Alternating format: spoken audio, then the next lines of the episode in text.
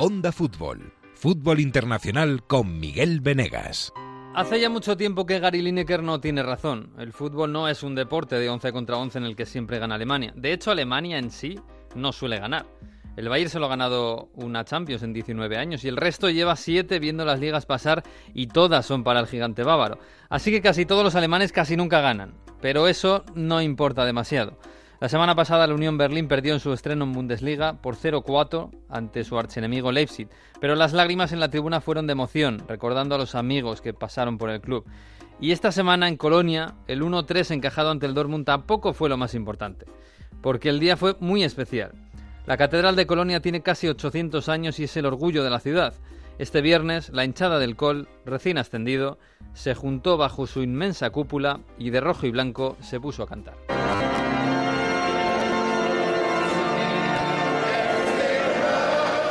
El fútbol de la gente, porque eso es Alemania, de momento, y hoy queremos hablar un poquito de ella. Episodio 2 de Onda Fútbol, esto es puro fútbol y casi nunca termina en gol. Não te?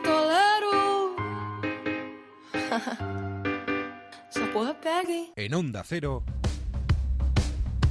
A ver cómo termina, casi nunca termina en gol, casi nunca termina en gol, casi nunca termina en gol. El Messi hasta el fondo, casi nunca termina en gol. ¡Gol! ¡Casi nunca termina en gol! Onda Fútbol. Fútbol Internacional con Miguel Venegas.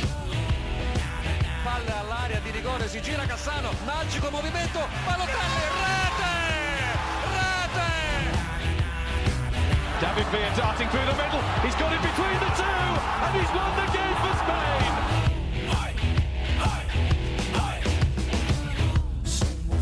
Pues sí, ha sido un fin de semana bonito en el- todo el fútbol internacional y ya, ya estamos todos, porque ha empezado Italia, ya tenemos en marcha España, Inglaterra, Alemania, todos, todos, todos están aquí. Y bueno, y tenemos a nuestros corresponsales en sus respectivos territorios. Hola Jesús López, Inglaterra, muy buenas. Hola, ¿qué tal? ¿Cómo estamos? Muy bien, ¿qué tal por ahí? He visto este fin de semana que o nos mientes o es que el cambio climático nos está volviendo locos. He visto Cooling Break en Londres.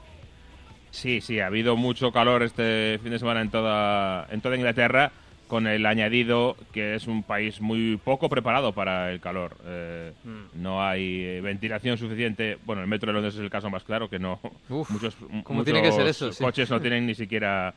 No tienen ni aire ni opción de ponérselo, porque los tubos eh, se excavaron hace 150 años y nadie contaba con ese. Con, e- con esa chepa en los, en los trenes para, para el aire acondicionado, con lo cual en la mayoría de las niñas ni, ni siquiera opción de, de ponérselo. No, no, y además es que algunas están, están construidas en el inframundo, eh, por túneles, no sé, hechos por el diablo, a kilómetros y kilómetros bajo tierra. en fin, oye, espérame porque está Mario, eh, que está con prisa porque se ha ido, no sé dónde se ha ido. Hola Mario, muy buenas. Buongiorno, estoy en Brujas para seguir el miércoles el Brujas Last Linz. A ver si los Hoy. austríacos hacen la gran empresa, ¿no? La gran sorpresa. Sí, ¿no? Playoffs de Champions League. y Vamos a seguir a... Es la gran sorpresa de estos playoffs de Champions, aunque es verdad que el Brujas ganó 0-1 en la ida. Pero bueno, vamos a ver, gran partido y vamos a seguirlo de cerca. Hombre, no conozco yo la ciudad austriaca, pero Brujas, ojo, eh, ahora mismo me estás dando mucha envidia. Eh. Aquí en España está lloviendo, Brujas da igual que llueva que no llueva, en fin, muy bonito. Eh. Sí, sí, bonita ciudad. Aquí Hmm. tenemos estos canales. No, no, buena cerveza, eso sí. Y estaremos por aquí hasta el miércoles dando, dando una vuelta. Bastante turismo, ¿eh? También. Bueno, pues señores, ha empezado el calcio, por fin. Vamos a ponerle un poco de música. No me hago responsable de esto. Adesso cosa farò? Di certo qui morirò in quest'albergo di merda, non a casa mia. Braccio sinistro fa male, l'ansia scende e risale, lingua asciutta e partita la tachicardia. E adesso cosa ¿Esto es para mochileros italianos, Mario? ¿Cómo es esto? Esto es porque el pasado viernes estuve en un festival en los Alpes que se llama Baila, Baila con Cinghiali, Baila con eh, los jabalís, que se llama, se llama así, está en Vinadio, Ah. en eh, los Alpes italianos, y bueno, van a unos artistas a lo mejor que tienen menos renombre, y ahí pudo conocer a Jan Cane, Juan Perro, traducido al español, Jan Cane, y es un grupo de Roma que estáis escuchando, que, utiliza, que es un género de rock un poco diferente, con eh, estos toques de años 80, ¿no? Años 90 y muy de la Roma, muy romanista y la verdad que mereció la pena, me gustó y creo que bueno, hay que había que traerlo a, a Onda Fútbol, ¿no? Hombre, Juan ver. Cane, Jan Cane. A ver. Ma adesso cosa farò? Son certo che morirò in questa stanza di merda, non a casa mia. Bueno, bueno, no suena mal, no suena mal. Vamos a dejártelo esta vez, ¿eh? No. Has puesto cosas mucho peores, ¿eh? Pero bueno, vamos a ver. Bueno, que ha empezado la semana, esta semana, este fin de semana, el calcio, la Liga Italiana, primera jornada. Eh, y bueno, más allá de los resultados, más allá de lo que hemos visto en, en- en la Juve, en el Napoli, el Inter todavía nos, nos falta por, por eh, empezar eh, la etapa de Antonio Conte. El momento más emocionante, no sé si la imagen más cruda y a la vez más emocionante también, ha sido el entrenador de la, del Bolonia, ¿no? Sí, Sinisa Mihailovic, que llevaba 40 días con, eh, en el hospital, ingresado, luchando, a la, luchando por esta leucemia que le tenía. En, eh, bueno, pues luchando contra esta gran enfermedad y el mismo día del partido por la mañana, este domingo, le- los médicos le daban eh, un poco el consentimiento, ¿no? Que podía salir para poder ir a dirigir al equipo en Verona, en el Ventegodi, en ese Verona-Boloña que acabó 1-1 y que el Boloña dio la cara, estuvo bastante, bastante bien. Pero la imagen es tremenda como en un mes ha perdido, Sí. bueno, pues eh, vimos a la cara de Sinisa Mihailovic, está muy chupado, ¿no? Como decimos en español, ¿no? Está prácticamente, ha perdido muchos kilos y, y además con los parches todavía del hospital, todo el estadio aplaudiendo y, y, bueno, luchando. Él había prometido al equipo que iba a estar para el inicio de la Serie A, quería estar cerca de sus jugadores. Si él está luchando contra la enfermedad, ellos tienen que luchar para hacer una buena temporada. Y ahí está, Sinisa Mihailovic, muy emocionante. Por cierto, al que jugador importante que viene al Boloña en los próximos días, Gary Medel, ¿eh? Así Ah, que va a volver el hombre, al vuelve. fútbol.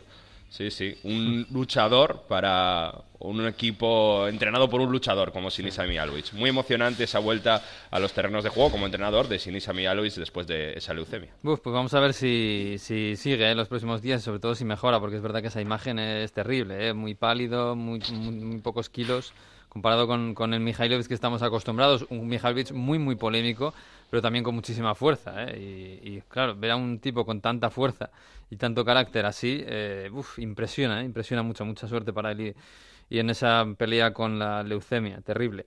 En fin, bueno, eh, de lo deportivo, eh, más allá del espectáculo que vimos en Florencia, eh, todos pendientes del Inter, que todavía no ha, no ha debutado, y de la Juve.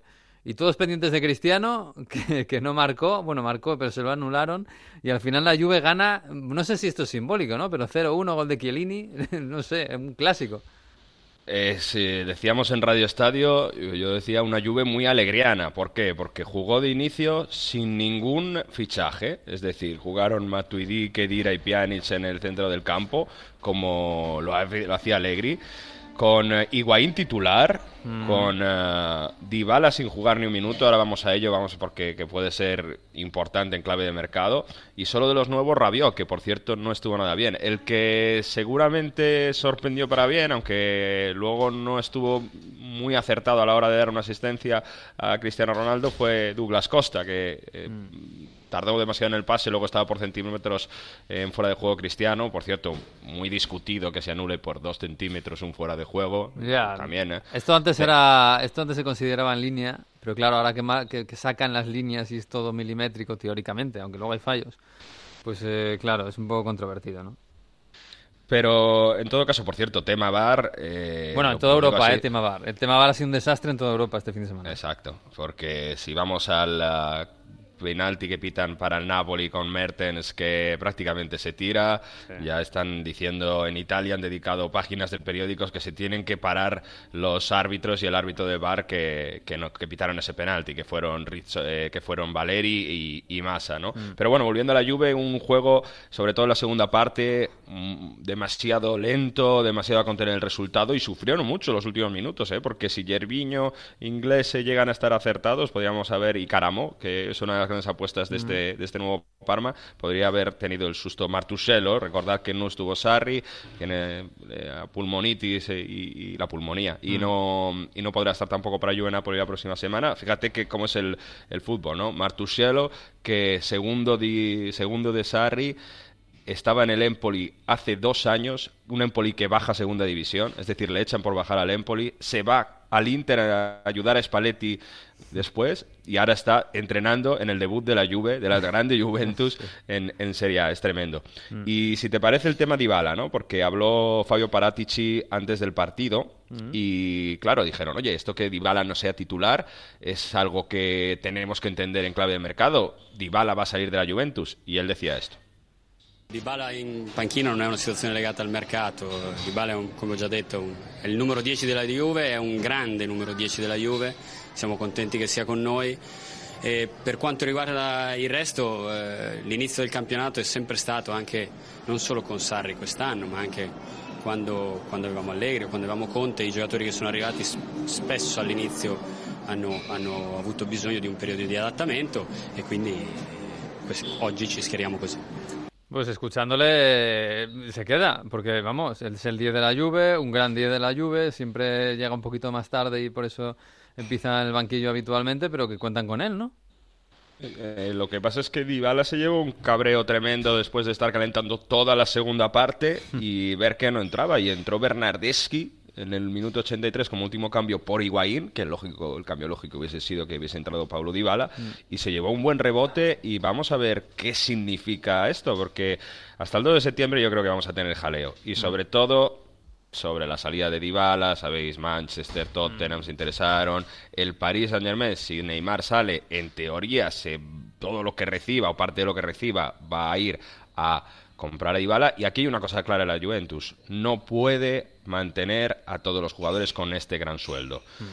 Eh, Es una cosa que eh, a lo mejor desde fuera no se, no, no se intuye tanto, ¿no? Pero son 7 millones de euros por Rabiot, el eh, propio Ramsey que ha llegado este año, Dybala, Higuaín, los 12 millones de, de, de League, que bueno, son 8 y medio más bonus, más los 31 de Cristiano. Toda esta masa salarial lo que nos llega es que la Juventus no tiene tanto poder, no tiene tanta, genera tanto dinero a pesar del nuevo logo, a pesar de que han creado un hotel nuevo, por cierto, que se ha, se ha inaugurado. La Juventus tiene su propio hotel, Juventus Hotel, con 200 habitaciones al lado del campo. Y, y a pesar de todo esto, la Juventus no es un Real Madrid o un Barcelona que puede generar todo ese dinero para pagar este sueldo de la plantilla. Entonces debería aligerar la plantilla y claro, el, el gran eh, llamado es Dybala porque es el que en teoría pueden recibir más dinero. Y mientras tanto, el tema Icardi sobrevuela porque claro, todavía Icardi sigue apartado del equipo, Icardi no va a jugar, no va a ir convocado al Interleche y le preguntaban a Paratici, bueno, entonces Icardi puede ser una opción si sale Dybala o sale otro y respondía así el director deportivo de la Juve. Intanto non abbiamo sentito, però in ogni modo noi siamo contenti degli attaccanti che abbiamo, abbiamo un, un parco attaccanti di livello internazionale. Pues yo no sé si es, yo no sé si es un farol, pero para Tichi parece que lo tiene claro. Dybala no se va y Cardi no viene. Dice, no habíamos sentido al Inter, dice directamente. que- Pero la verdad es que nos suena un poco, o sea, de tirar balones fuera y el calciomercado es así, ¿no? Negar todo hasta el último momento Never, y, y never, vamos never. a ver qué pasa. Sí, sí, sí. Pero bueno, ahí está la Juve, ¿eh? Tres puntos en un campo difícil, sin jugar a mucho, con Cristiano Ronaldo, eso sí, fallando un par de ocasiones claras y con un gol anulado, pero la Juve de siempre. Sí, cabreos de Cristiano porque no marcó y gol de Chiellini y los tres puntos al zurrón. Y Eh, de elige en banquillo sin ver ningún minuto. es que verdad, es verdad. Es Era algo lo que está- previsto al inicio de temporada. Está ¿eh? pasando en todos los, en casi todos los equipos de Europa que han fichado bastante, los están dejando de momento en el banquillo. Así que habrá que tener paciencia. Bueno, eh, pasó no en el banquillo, sino en la grada, eh, con el con el Chucky Lozano que ya está en Nápoles. Está en el Nápoles, en el Napoli, pero todavía no tendrá, no tiene ficha, no ha podido debutar este fin de semana. Aunque, bueno, yo no sé si lo han echado de menos, porque este 3-4, que es verdad que fue muy espectacular, pero claro, supongo que a Ancelotti esto no le gusta mucho, ¿eh?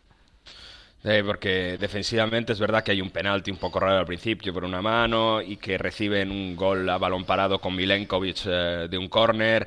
Luego Boateng, eh, que prácticamente debuta con la Fiorentina y a los cinco minutos hace un gran gol desde la frontal, demuestra que defensivamente se espera más de la pareja de centrales que Manolas Koulibaly, pero en cualquier caso la capacidad de generar juego de este Napoli, eso sí que ha estado al nivel, sobre todo porque Callejón estuvo bastante bien anotando y dando asistencia, Insigne volvió a ser ese jugador que, que es capaz de, bueno, de aparecer en el segundo palo. En el, el 3-4 es una jugada prácticamente de Sarri todavía de toda la vida, ¿no? Como el balón va de izquierda a derecha, se la deja Callejón y llega Insigne para, para tirar, ¿no? Con Mertens eh, de, de 9, eh, haciendo, haciéndolo bastante bien. Y es verdad que seguramente eh, faltó solo eso atrás. Te recuerda que está Di Lorenzo de lateral derecho. Bueno, Meret esperamos que sea más determinante, pero un Napoli que de todos modos deja, deja bastantes buenas sensaciones ante la Fiorentina de Ribery, que jugó solo unos minutos, pero yo creo que la de esta Fiorentina tiene cosas bastante interesantes. Y para empezar, Eric Pulgar, ¿eh?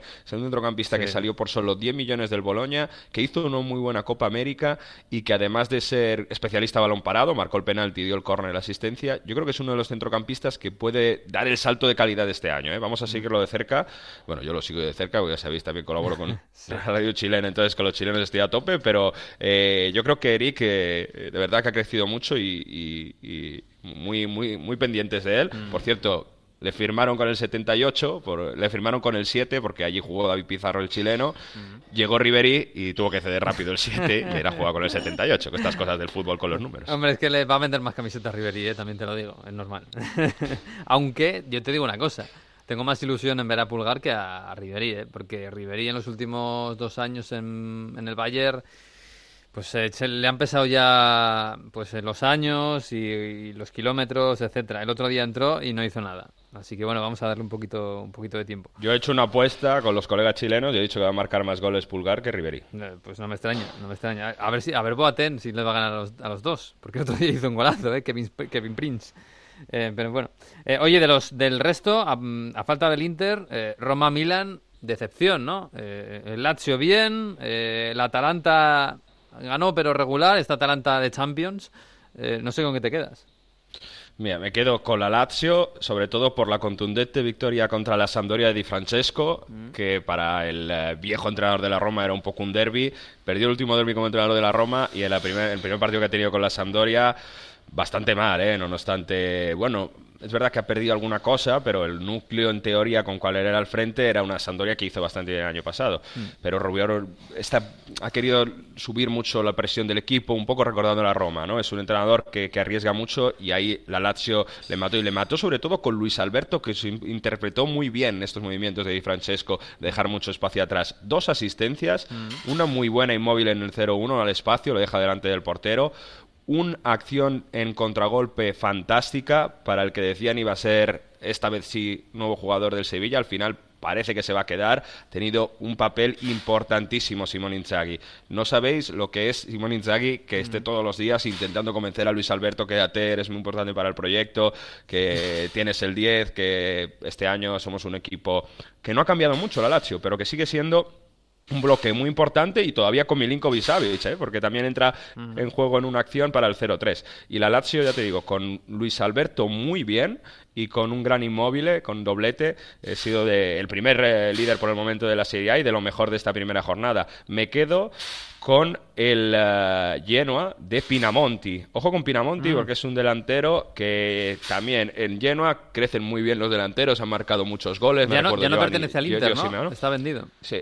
Eh, creo que hay una opción de recompra de, de poder volver, ¿eh? Ah, pero en cualquier caso, nacido en el Inter y eh, marca el 1-1 contra la Roma. La Roma, otro equipo que, bueno, no lo nombramos en el primer Onda Fútbol por algo, porque sí, se han quedado con Dzeko, Zaniolo en esa posición de trecuartista con Fonseca, con el exentrenador del Shakhtar, que puede crecer mucho, con eh, Under, que hizo un golazo, pero atrás han perdido Manolas, eh, en teoría de jugar Mancini poco a poco, pero jugaron Fabio, Fazio y, y Joan Jesus, con eh, Kolarov por la izquierda, que marca un golazo de falta, pero luego falla estrepitosamente en la marca de Kwame para el 3-3 y defensivamente tiene que cambiar todavía mucho el equipo de, de Fonseca y como digo, Pinamonti muy muy bien, delantero a seguir de estos detalles para el Fantacalcio, ahora que dentro de poco será la subasta de los jugadores aquí en, en Italia, es uno de los jugadores a, a comprar y el- la otra cosa negativa con la que me quedo de la jornada, el Milan, ni un tiro a puerta prácticamente en todo el No. partido en Udine, ¿eh? No, no, sin prácticamente, no tira a puerta. el, eh, el Udinese que solo con un córner marcó, con eh, un gol de Becao, pero es que Gianpaolo, que es exentrenador de la Sampdoria, que ha cogido este proyecto del Milan, ha hecho que el juego de bandas de, de, Gattuso que estaba el año pasado, si os acordáis, era un juego de, bueno, Suso por un lado, cuando está Castillejo por el otro, balones al área, Pionte a que remate, todo esto ha cambiado radicalmente. Juego totalmente interior, con Borini de, de volante, con Paquetá y Sanaloglu ahí en medio, con Suso de trecuartista que sí estaba intentando hacer lo que lo que Gianpaolo le pide, pero con Castillejo por dentro, alrededor de Piontek, no tenía demasiado sentido y, y, bueno, no funcionó para nada ni el medio del campo ni el ataque de un Milan que tiene a Piontek, que estamos diciendo que era el delantero revelación del año pasado. Sí, sí, sí, sí, y uno de los más potentes de, de toda la liga. Así que veremos. Hoy te dejo por ahí, no sé si tienes por ahí un, un coro o no sé qué, eh, pero te dejo disfrutar de, de Brujas. ¿eh? Me quedo aquí con la Premier y con Jesús. Sí, no, estamos aquí en un hotel y aquí Ah. pasa gente, llaman Ah, y, gente y un seria, poco de ¿eh? todo. Hombre, gente Sí, seria. hombre, claro. Ya no, la semana que viene tenemos Juve Napoli, ¿eh? o sea que la cosa ya se va poniendo seria Vale. antes del parón de selecciones y habrá que seguir sobre todo a ver cómo empieza el Inter, el Toro que se va a quedar fuera de la Europa League y bueno, que te diga Jesús cómo tienen allá en Cutrone al Wolverhampton. ¿eh? Hombre, hombre, el gran, el gran Cutrone. Ya tiene, ya tiene singing. Qué bonito. Un abrazo, Mario. Chao. Un abrazo chicos, chao. Bueno, vamos a poner... Ay, ¿qué suena? Bueno, vamos a ponerle un poquito de sonido de Premier a esto.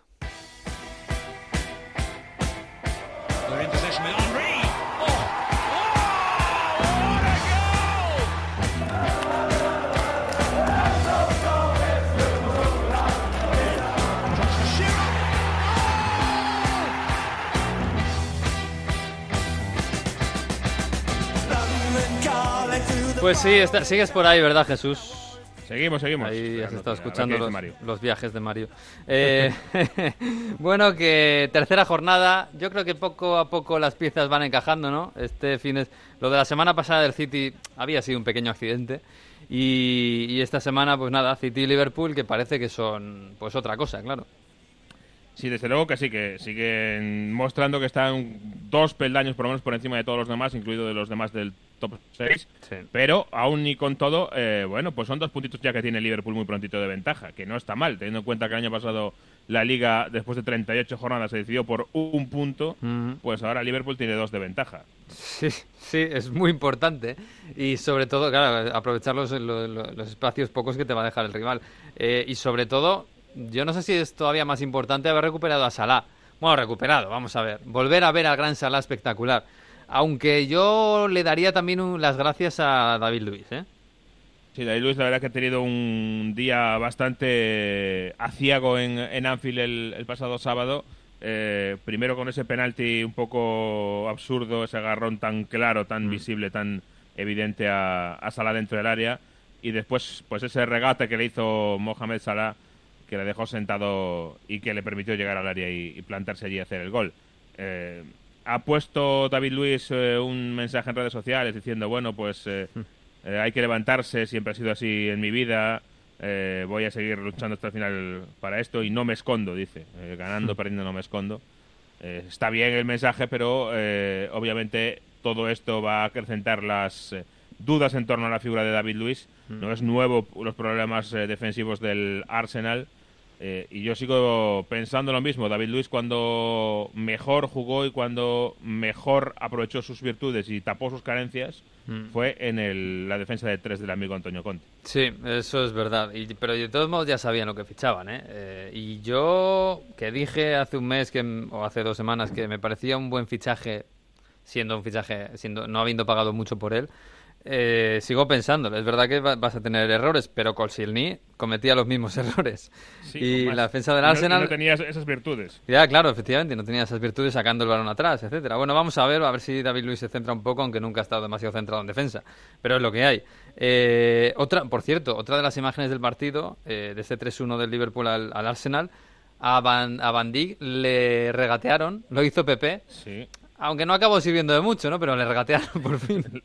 Le regatearon, lo contabilizó así la Premier League oficialmente, así que eran, creo, hablo de memoria, 50 partidos de Premier League sin nadie regatear a Van Dijk parece una locura. es Este- este increíble, dato. es increíble. 50 partidos sin que nadie le regatee, pero claro, le regateó, se fue hacia el área, Van Dijk le ganó la carrera y cuando llegó Pepe al borde del área tenía delante de otra vez a Van Dijk. El mismo muro delante. Exacto, y perdió la pelota. Con lo cual es un- una victoria un poco agridulce para, para el pobre Nicolás Pepe, que mostró, empezó a mostrar más cosas, empezó a mostrar Mm. eh, velocidad. En la primera parte, aunque el dominio del Liverpool fue apabullante, las mejores ocasiones fueron del Arsenal, es, es la verdad, a la contra. Mm. Eh, planteó Emery eh, dos puntas, eh, que, que haya mucho a bandas, Pepe y Aubameyang, Mm. y por ahí pudo haber hecho daño, algo de daño en un par de ocasiones, luego otro error de Adrián San Miguel en un despeje, en fin, tuvo opciones el Arsenal de que fuera distinta la historia, por lo menos de ponerse por delante en el partido, luego ya veríamos, Mm. pero eso no significa que la victoria del Arsenal no haya sido merecida, que para mí sí lo es. De Liverpool. Y sí. además lo hace en, en su estilo habitual, que es el martillo pilón. Y Hmm. venga, y venga, y centro, y centro, y tiro, intento. Eh, si, si no metió 20 centros en la primera parte por la derecha de Alexander Arnold, Sí. No, no metió ninguno. Y eso que luego acabó haciendo eh, asistencia, claro. Sí, sí, sí, sí, desde luego. Fue un martillo pilón a Alexander Arnold. Y para mí el Arsenal, eh, que yo creo que Emery sigue sin saber cómo encajar las piezas, eh, necesita la cassette, porque Aubameyang necesita la cassette. Aubameyang es, es el crack, pero eh, necesita un socio. Y Ceballos, mejor de medio centro, aunque Ceballos seguramente su posición natural es de media punta, pero yo creo que en este Arsenal encaja mejor de medio centro. Vamos, sí, en este partido eh, era muy difícil ver a Ceballos porque tuvo poca pelota, la verdad, Sí, por- estuvo- porque mm. el, el, el Liverpool estaba muy encima y es verdad que además tuvo posiciones muy, muy delicadas. Mm. eh, eh, mucho mejor, mucho más compuesto él y el equipo la semana anterior. Sí, sí, desde luego. Bueno, salió casi a hombros de- del Emirates. Bueno, el City ganó y además ganó bien. eh, ganó seguramente el partido más frío de, de los que hemos visto del City este principio de temporada. Pero bueno, ganó, ganó cómodamente. Eh, el, que no está cómodo es Guardiola, ¿eh? Ya este, sigue con el cabreo, ¿eh? Con el bar. Sí, con el cabreo. Bueno, con Ha el bar, con, los árbitros. Sí, ha pasado de hablar muy bien del bar y de que es mar- maravilloso, ahora a denotar un cabreo, eh, como tú dices, con el que maneja el bar, eh, con Stockley Park, que va a ser la- el nuevo término que tenemos que aprendernos, Stockley Park. Mm. Es Las Rozas eh, eh, en España, es decir, es donde está el bar en Inglaterra, una zona muy cerquita de, de Heathrow, de- del aeropuerto de Heathrow. No. Por cierto, hay una cosa muy importante con eso, ¿eh? es crucial que va a cambiar el ritmo de, de la Premier para siempre. La nueva norma que dice que si un jugador entra en la sala del bar durante un partido es expulsado. Si Eh, entra en la sala del bar. Exacto, eh, el, el- el campo más cercano a la sala del bar es Stamford Bridge y está a unos 20 kilómetros. sí, está O sea pensando. que ¿eh? si entra un jugador en la sala del bar durante un partido, yo le daría, un, no sé, un premio, no, no una expulsión. Bueno, leyes locas, sí. Pero la verdad es que, como digo, Guardiola, eh, si hubiera podido el otro día, se hubiera plantado en la sala del bar, yo creo, porque tenía un cabreo encima, porque contaba con la semana anterior eh, ese gol anulado a última hora del City por esa mano. eh, para mí la culpa, ya lo he dicho, es de la norma de la Sí, mano, no del sí, bar. sí, sí, sí. El bar hizo su trabajo maravillosamente, pero a Guardiola le parece que eh, el bar fue eh, muy eh, em, riguroso en la aplicación de los cometidos ese día y sin embargo en este partido en un posible penalti a favor del City no fue tan riguroso. No, no, no. Penalty? No. No, no, no. Was hands, was clear hands last game. Clear hands. I saw the game with clear hands. But penalty today? No, please. The challenge this season will be amazing for us. After winning back-to-back two titles, the challenge is, will be great. Ask, us to the BAR people, please. Don't ask to me. Resoplando Guardiola, ¿eh? Resoplando. Está, está muy... Yo no sé si esto le, no sé, le sirve de algo luego con los árbitros o algo, pero a mí me parece que de cara al público le hace flaco favor. Por mucho que ayer tuviera razón, que en el sentido de que había un penalti claro, el, el árbitro lo miró en el bar y, y no lo concedió. Pero bueno, es que el VAR ha sido, los árbitros en general han sido un desastre este fin de semana. Pero Guardiola, eh, y más ganando el partido tranquilamente, esta- estas cosas le pierden, ¿eh? Sí, sí, está claro que está muy enfadado. Pa- para explicarlo, si alguien no lo ha entendido completamente, le preguntan si la jugada de este partido era penalti. Y dice, no, no, con, con, con voz irónica, no, en absoluto. Pero las manos que nos pitaron la semana pasada eran claras manos. Sí. Eh, y sin embargo, esto no era penalti. Eh, y luego añade, para meter la carga de profundidad, que este año va a ser muy difícil lo que les espera porque Sí, tienen ya. que ganar la liga por tercera co- temporada consecutiva y va a ser muy complicado. Como Casi- diciendo que el Bar no quiere que gane la liga del City. Eso es, es lo peor, ¿eh? Porque eso me recuerda A, lo del, a lo de Jaime Ortiz con lo de, no, la, la Liga va a ganar el Madrid por decreto. A mí me recuerda a al- Mourinho, eh, a, Mourinho en el Chelsea en un momento dado que en vez de hablar ya de los árbitros hablaba del jefe de los árbitros en, en la Premier, ¿no? Eh, como diciendo, esto es culpa de él, como diciendo, este es él el que les manda que no nos piten penaltis. Sí, está Pues muy feo. algo parecido. Y, y además es que si, si- si cree de verdad, de verdad cree que, que los árbitros van a intentar impedir que el City gane la tercera consecutiva, hombre, no sé. Mm, Me suena raro, pero bueno, no Es sé. mucho es decir, verdad, sí. Es mucho decir, es, muy- es muy tremendo. Pero bueno, eh, por lo demás, eh, problemas en Old Trafford, esto se veía venir. Eh, no sé si hay preocupación o también allí se veía venir. Sí, creo que vamos a empezar a ver un patrón un poco o, común a, a cuatro equipos este año. Es decir, va a haber dos tan regulares y tan consistentes como el eh, Liverpool y el City, eh, que luego los otros cuatro del top 6 van a, a pinchar mucho. Y, y- y nos va a parecer que pinchan mucho porque los otros no pinchan nunca. Eh, cuando más o menos esto hasta hace unos años era lo normal, que los de arriba solían pinchar contra equipos de abajo o de media tabla con cierta frecuencia, mucho más que en España, desde luego. Eh, nos va a parecer eh, que todo está mal en, en el United, en el Tottenham, etcétera, y a lo mejor no es así. En cuanto estos equipos asuman que no van a pelear por el título eh, de ninguna de las maneras, aunque sea duro para ellos, y que van a pelear por la tercera y cuarta plaza, a partir de ahí hablaremos. Mm, Pues sí, pues vamos a ver. eh, Lo que es una mala noticia es que De Gea siga nervioso, eh, porque el segundo gol se lo, se lo come en el caso de- Sí. del, del United. Mm, bueno, eh, problemas. eh, encima el otro día estaba Zaha delante del Crystal Palace, que estuvo a punto de fichar por allí. Bueno, vamos a ver eh, qué pasa con, con esto, porque Solskjaer tiene que tener un poquito de tiempo, por lo menos, eh, aunque no tiene pinta que se lo vayan a dar, pero bueno. Eh, oye, y el Tottenham, Eh, porque perder en casa contra el Newcastle... Que bueno, el Newcastle se está, se está manejando mejor de lo que todo el mundo pensaba, pero este Tottenham, yo no sé si pesa el tema Eriksen mucho, si los fichajes todavía, como decíamos la semana pasada, no están cuajando aún en el equipo, pero yo me esperaba más, ¿eh? Mucho más. Sí, es un problema. Yo creo que lo de Eriksen es un futbolista distinto que no tiene, o de momento no parece tener el, el Tottenham a falta de ver a, a Lo Celso. eh, y, pero sobre todo es un futbolista que está muy integrado en el equipo. Es un equipo que durante años ha jugado de memoria y les fa- le falta Eriksen por esta historia de que se quiere marchar, de que no ha renovado el contrato y además tampoco están eh, participando de momento eh, Dele Alli y Son. Y ese ataque del, eh, del Tottenham tan bien cuajado Hmm. y que tan bien trabajado estaba y que juega de memoria es, no nos olvidemos, Eriksen, Dele Alli, Son y Harry Kane. Sí, y es que, la- es Eh, que no- yo no sé qué porcentaje, pero alguna vez lo miré en, las- en la temporada pasada y era muy alto. De, de goles de Harry Kane venían a pase de Eriksen. Sí, Pero sí, muchísimos. claro, por supuesto.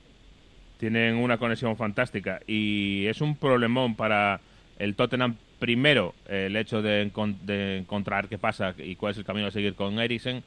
Y segundo, también el de integrar los nuevos fichajes en esa, eh, en esa forma de jugar de memoria, que eso va a llevar tiempo y mucho trabajo por parte de Mauricio Pochettino y no va a ser ni mucho menos inmediato. Y hablo de Don Belé y el propio Lo Celso que entre en un equipo que juega de una forma muy clara, muy determinada y muy coordinada y muy de memoria, un poco lo que es el Liverpool ahora, y eso lo ha perdido. Yo viendo el Liverpool el otro día pensaba, bueno, pues eh, a lo mejor entiendo el hecho de que Klopp no haya querido fichar mucho, no haya querido tocar lo que funciona. Mm. Eso es exactamente lo que está haciendo un poco el Tottenham. Eh, tenías algo que funcionaba muy bien como mecanismo de distintas partes Mm. y ahora estás cambiando partes. Eso siempre va a ser complicado y a lo mejor el Tottenham no va a ser, por lo menos de principio, el equipo tan bien lubricado que, que veíamos hasta ahora. Mm, Fíjate que el año pasado precisamente no ficharon y, y les fue fantásticamente bien. Sí.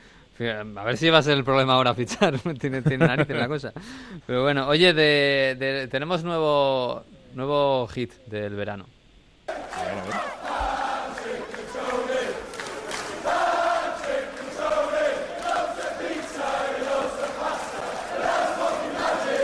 Bueno, bueno, bueno, bueno. Cutrone en el, Wolfsburg- en el Wolverhampton ya, ya tiene... Se está poniendo este soniquete de moda, ¿no? Sí, sí, ahora cuando cojan un soniquete lo, lo, Sí. a- lo aprovechan al máximo y ahora pues han hecho el de, el de Cutrone, eh, el nuevo fichaje del, del Wolverhampton. Vamos a ver qué tal le va al equipo de los, de los Lobos, pero tiene ese, ese nuevo cático que dice eh, el chico es eh, fucking magic. Es magia. Sí. Fucking mágico. Sí, vamos a dejarlo ahí, ¿no?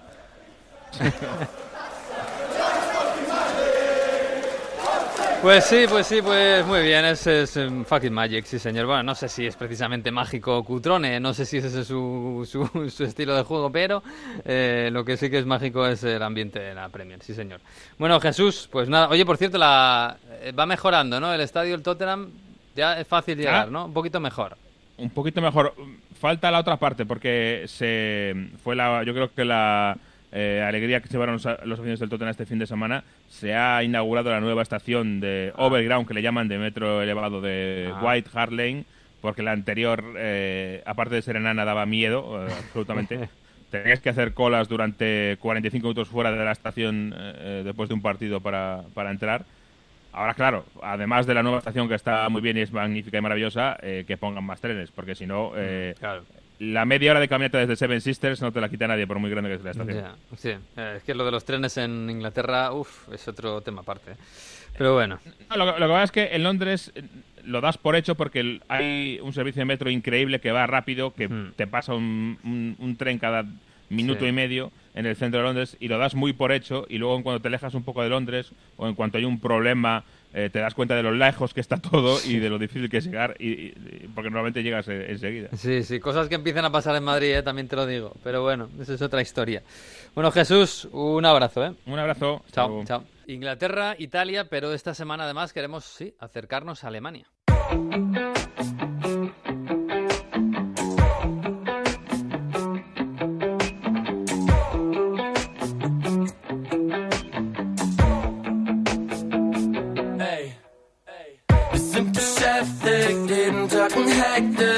Pues sí, queremos abrir una ventanita al fútbol alemán porque ha empezado la Bundesliga, empezó la semana pasada y ha empezado con mucha, mucha ilusión. Primero en lo deportivo, claro, porque esto acaba de empezar, pero el Dortmund parece que ha llegado fuerte, que ha empezado muy bien con los nuevos fichajes. Parece que el Bayern tiene algunas dudas, aunque Lewandowski, Lewandowski está como un tiro. Pero no solo por eso, sino porque Alemania nos da la oportunidad de, la Bundesliga nos da la oportunidad de conocer un país que está enamorado del fútbol, en cada ciudad y en cada rincón, y eso es maravilloso. Así que hemos querido hablar con el, con el mejor, con el que más sabe de esto, con Miguel Gutiérrez. Hola Miguel, ¿qué tal? Muy buenas. Guten Abend, buenas tardes. Guten Abend, ¿qué tal? ¿Cómo estás? Bien, ya muy contento de que haya empezado la nueva eh, temporada con nuevos proyectos, con eh, nuevos jugadores, Mm. con eh, grandes ilusiones, con la esperanza, lo digo mm, eh, objetivamente, de que otro equipo gane la, la Bundesliga. Sí, ¿no? Evidentemente, si la gana el, el Bayern, se la habrá ganado, pero para el producto Bundesliga, para el fútbol alemán, sería bueno, igual que en otros países, en Italia con la Juve, Mm. etcétera, etcétera, que otro equipo ganara la Bundesliga. Por eso eh, vamos a ver qué pasa con el nuevo proyecto del Bayer Leverkusen, el nuevo proyecto también del Leipzig, que está muy interesante, que está muy Mm. bien. Ha Además, empezado muy fuerte, ¿eh? Muy bien. Sí, sí, además con la renovación de Timo Viana, Sí. que es un, una gran noticia para las aspiraciones deportivas eh, de Leipzig. Eh, por tanto, hay muchos temas eh, por delante. Sí, sí, desde luego. Bueno, eh, te voy a preguntar, por supuesto, por lo deportivo, pero claro, esta semana hemos visto una imagen muy bonita de Colonia. El Colonia es un equipo grande, aunque acaba de ascender, porque el año pasado estuvo en, segunda Bundesliga. En la Catedral de Colonia, que es una catedral gótica impresionante, en su día fue el edificio más alto del mundo, creo, con toda la afición de, de- del Colonia dando la bienvenida a la temporada, cantando el himno con el órgano ese fantástico de la Catedral de Colonia. Eh, la semana pasada vimos cómo el Unión Berlín, este nuevo equipo eh, que, debutaba en Bundesliga, un, equipo muy especial, daba también el comienzo a la temporada acordándose de los eh, aficionados fallecidos que no habían tenido la oportunidad de ver al equipo en Bundesliga. Yo no sé si estos son eh, pequeñas cosas que, van, que van surgiendo y se van alimentando poco a poco en ciudades de, Alemania, o esto ha pasado siempre y lo empezamos a descubrir nosotros ahora. Es algo habitual al fútbol alemán. Hay que tener en cuenta que para mí, eh, en la Liga Española, si lo comparamos, se ha perdido un poco o bastante la relación entre el aficionado o el abonado, eh, el fan y, y los jugadores, ¿no? Y eso en Alemania es, es fundamental. Para mí, en España, el aficionado se ha convertido un poquito cada vez más en un consumidor de, de una sesión o de fútbol de 90 minutos y allí, eh, empezando porque muchos entrenamientos siguen siendo a, a puerta abierta, por ejemplo, por a, a lo largo del año los jugadores tienen el compromiso de, de tener que ir a las peñas, eh, a las peñas incluso de los clubes grandes, del Bayern, del Dortmund, del Schalke, para, para dar la cara ante eh, la afición y hay muchísimas actividades en las que se enlaza tanto las aficiones de, de los diferentes clubes, tanto en primera como en segunda, eh, con sus aficionados. Eh, tú mencionabas el Colonia, el Colonia tiene más de 100.000 socios, el Bayern... Más de 100.000 con- socios en Colonia. Sí, sí, más, más de 100.000 socios. El Dortmund tiene 160.000, igual que el Schalke 04. El Bayern está ya rozando los 300.000 socios. Por tanto, el, el socio es muy importante en el fútbol alemán y ha habido clubes, entrenadores, sobre todo que han venido fuera, que han intentado eh, ampliar los entrenamientos a puerta cerrada y enseguida pues ha habido protestas por parte de las aficiones. Eso, eso demuestra lo que significa la afición eh, para los clubes. Mm, Bueno, esto se enmarca también un poco en la- esta filosofía, esta ley del 50 más 1, ¿no? Que la, el 50% de los clubes más uno tienen que estar en, en- en manos de los aficionados. Eh, claro, yo no sé si, claro, esto tiene que ver un poco también con la animadversión que hay sobre el Leipzig, ¿no? Porque la semana pasada, precisamente, en ese debut del Unión Berlín, lo hacía contra el Leipzig, que le ganaba 0-4, el Leipzig que tiene un equipazo, eh, y seguían las, claro, las protestas de, de la afición del Unión Berlín iban precisamente contra el Leipzig. No sé si es precisamente eso, cambiar un poco esa filosofía. Bueno, no es el único club. eh, no debemos olvidar que, por ejemplo, el Bayer Leverkusen es un club que Sí. surgió de la Bayer, de la empresa Bayer, el Wolfsburgo de la Volkswagen. Mm. O sea, no, no es el único ejemplo, pero es verdad que el, que Leipzig tiene una historia curiosa porque fue fundado hace nueve años, no existía antes, Mm. entonces pertenece al grupo Red Bull, aunque por temas eh, legales se llama Rasenballsport, también se llama RB, Sí. que significa deporte de balón sobre césped, o sea, Sí, un poquito buscado han- para las siglas, ¿no? RB, claro. digamos, han, eh, se ha truqueado un poquito la historia, pero, pero legal lo es. Eh, pero, por otro lado, también hay que decir que el este de Alemania, o la, la antigua ex-RDA, Mm. se merecía un club en la Bundesliga. El Hansa Rostock lleva muchos años sin estar, el Dinamo Dresde, un, un digamos, un histórico, eh, tampoco lo, ha- lo ha conseguido.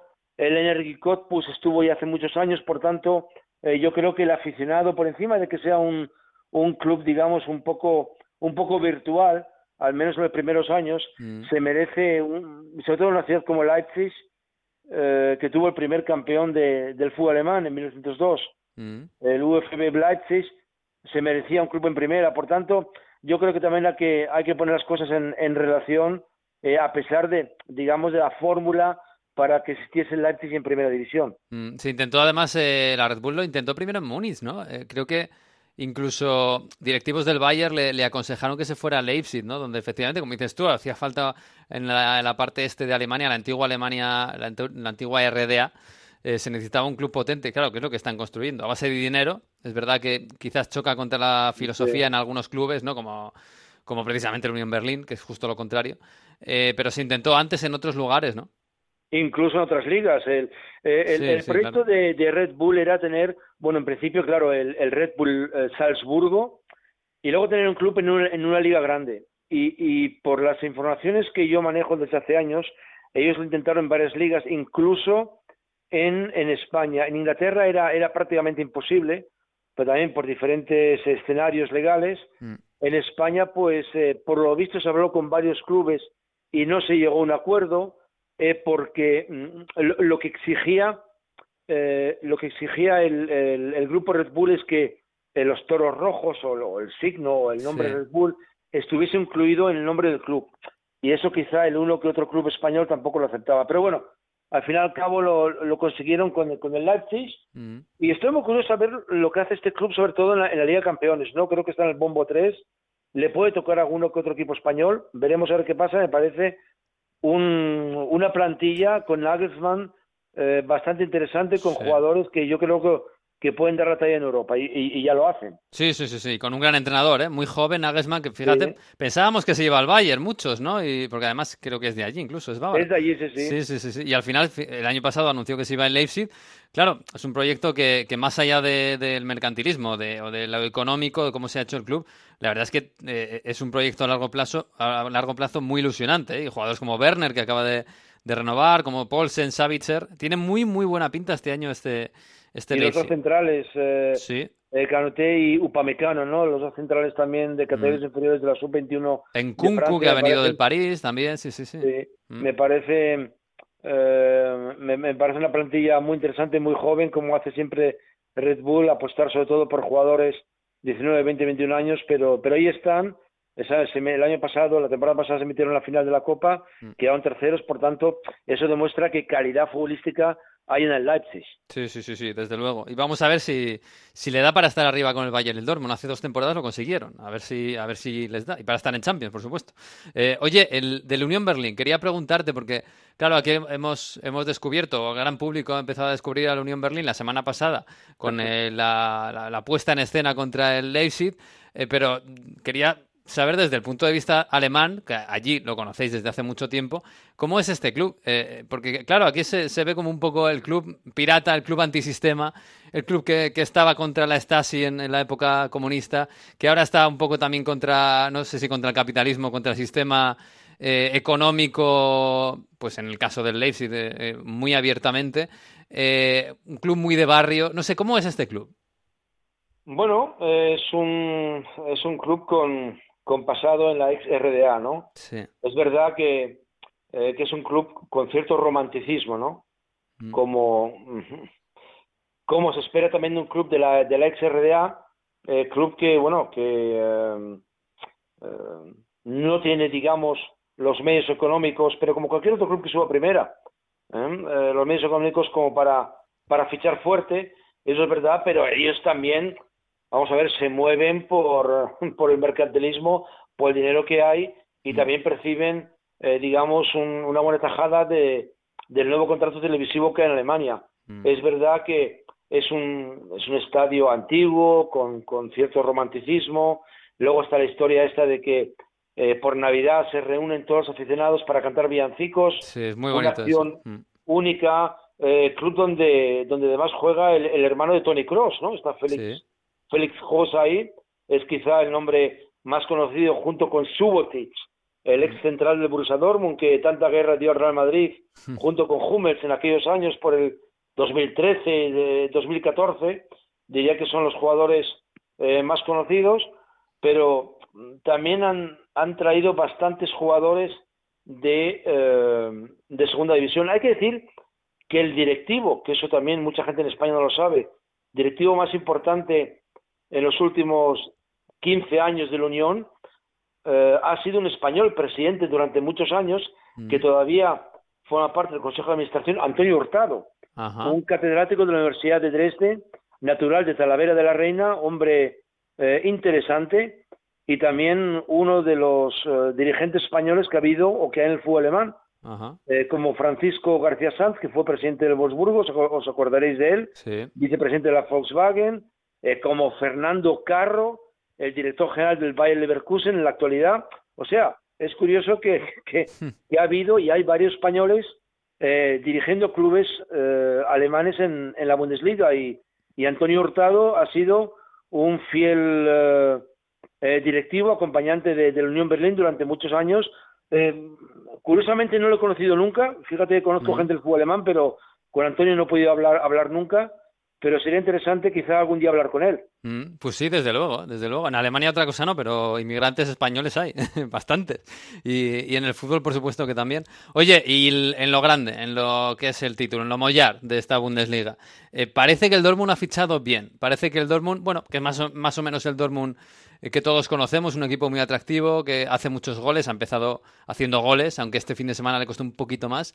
Y el Bayern parece que está, no sé si recomponiéndose poco a poco. Eh, ¿Cómo lo ves? ¿Es la oportunidad de este año mejor que nunca, por lo menos en los últimos años, para el Dortmund? El año pasado fue muy ajustado por dos puntos. Sí. Mm, es verdad que el Dortmund también podría haber ganado la Bundesliga, pero el Bayern ha tenido un problema que no ha conseguido realmente los jugadores que ha querido. ¿eh?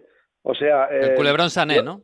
Sí, el Culebrón Sané, eh, los fichajes eh, de Cutiño y de, aunque lo vendan luego como, como estrella mundial que ha venido al Bayern, eh, como Cutiño y Perisic han sido realmente segundas opciones. Mm. Entonces ahí el Bayern, eh, que sigue buscando un medio centro defensivo, Eh, se sigue hablando de, de la posibilidad de Marc Roca, Mm. aunque según medios alemanes del mismo día de hoy, eh, Marc finalmente no va a llegar al Bayern, nunca se sabe, en el mundo del fútbol da muchas vueltas, pero la planificación deportiva del Bayern no ha sido como esperaba, eso sí, sigue teniendo grandes faraones del fútbol europeo, ¿no? Como Lewandowski, que lleva Bueno, ya cinco goles. Lo de Lewandowski es tremendo, ¿eh? Eh, sí, sí, es, es- brutal. Eh, entonces, bueno, eh, yo- como Manuel Neuer y como muchos más, pero está claro que el Bayern, eh, teniendo problemas, teniendo, eh, teniendo bajas, teniendo lesionados, teniendo, eh, bueno, to- todo lo que puede pasar en el fútbol, siempre seguirá siendo un candidato Mm. eh, al- a ganar la Bundesliga y el Dortmund, bueno, también con participación española, ¿no? Llegó eh, Morey, el, el chaval del de Barcelona, que lamentablemente se ha seleccionado, el lateral, eh, bueno, sabéis que Sergio Gómez se marchó, se marchó al Huesca, Mm. llegó también, que también hay- que destacarlo, eh, José María Relucio Gallego, el jugador del Alcorcón, Mm. un, un fichaje que, que llamó muchísimo la atención eh, en el fútbol alemán y yo creo que en el fútbol español también, porque jugó la gran mayoría de los, de los partidos con el Alcorcón B y creo que cinco o seis con el primer equipo, Sí, sí. que ha ido ya convocado con el primer equipo del Borussia Dortmund, pero bueno, eh, eh, vamos a ver eh, qué fútbol plantea el, el Borussia, eh, quiere dominar los partidos, quiere, que, quiere manejar, tiene gente muy ofensiva y, y yo creo que, que el, el, el Dortmund va a llegar lejos en todas las competiciones. Está claro que, eh, a mi juicio, es mejor plantilla que la, eh, la del año pasado. Sí, y tiene pinta de más, más rigor defensivo, un poquito más, ¿no? Eh, a ver si, ah, a ver si empieza- Hummels, eh, evidentemente, Hummels es, Sí. un, es un mariscal.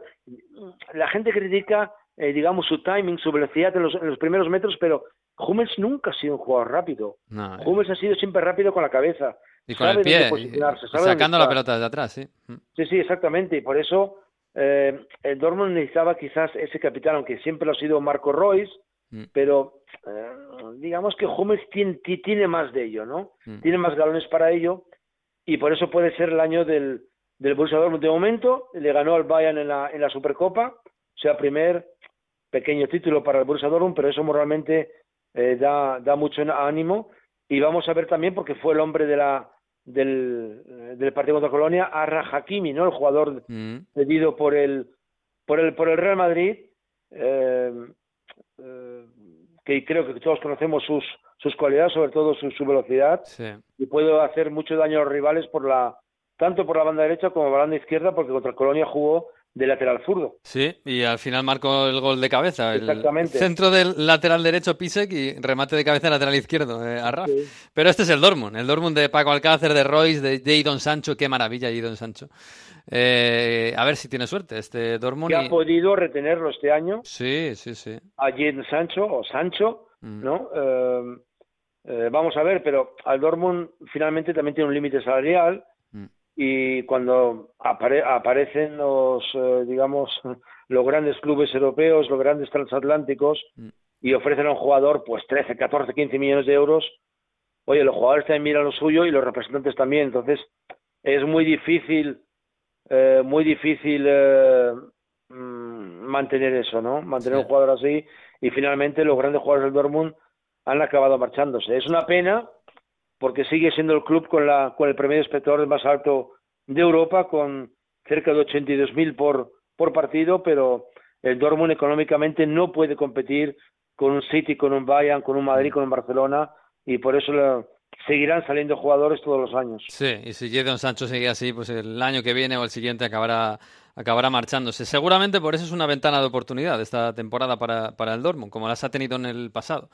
Lo veremos. Bueno, Miguel, que eso es un placer hablar contigo de fútbol alemán y de Alemania en general, aprender, ya lo sabes. Así que te lo agradezco mucho. ¿eh? Un abrazo.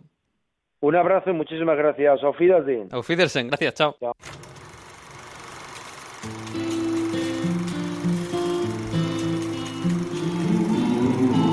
Pues sí, nos vamos a marchar, pero ya está aquí el curso de Historia Futbolística 2019-2020 que se inaugura tal día como hoy y lo hace el profesor Víctor Gómez, que esta semana, para empezar, nos lleva, sí, a mi tierra, a Euskadi. Justo antes de grabar el primer capítulo del curso de la historia futbolística de esta nueva temporada, me encontraba en San Sebastián para ver el primer partido de liga de mi equipo, el Burgos de Fútbol.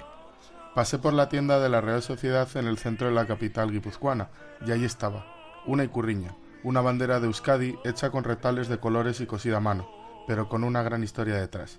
Esta historia comienza un 5 de diciembre de 1976, en Atocha. Apenas un año antes había muerto el dictador, y el país se encontraba en plena transición hacia la autonomía del País Vasco y de la democracia. Aún así, todavía imperaban las leyes franquistas que promovían la prohibición de la icurriña e incluso el no uso de la lengua vasca, el euskera.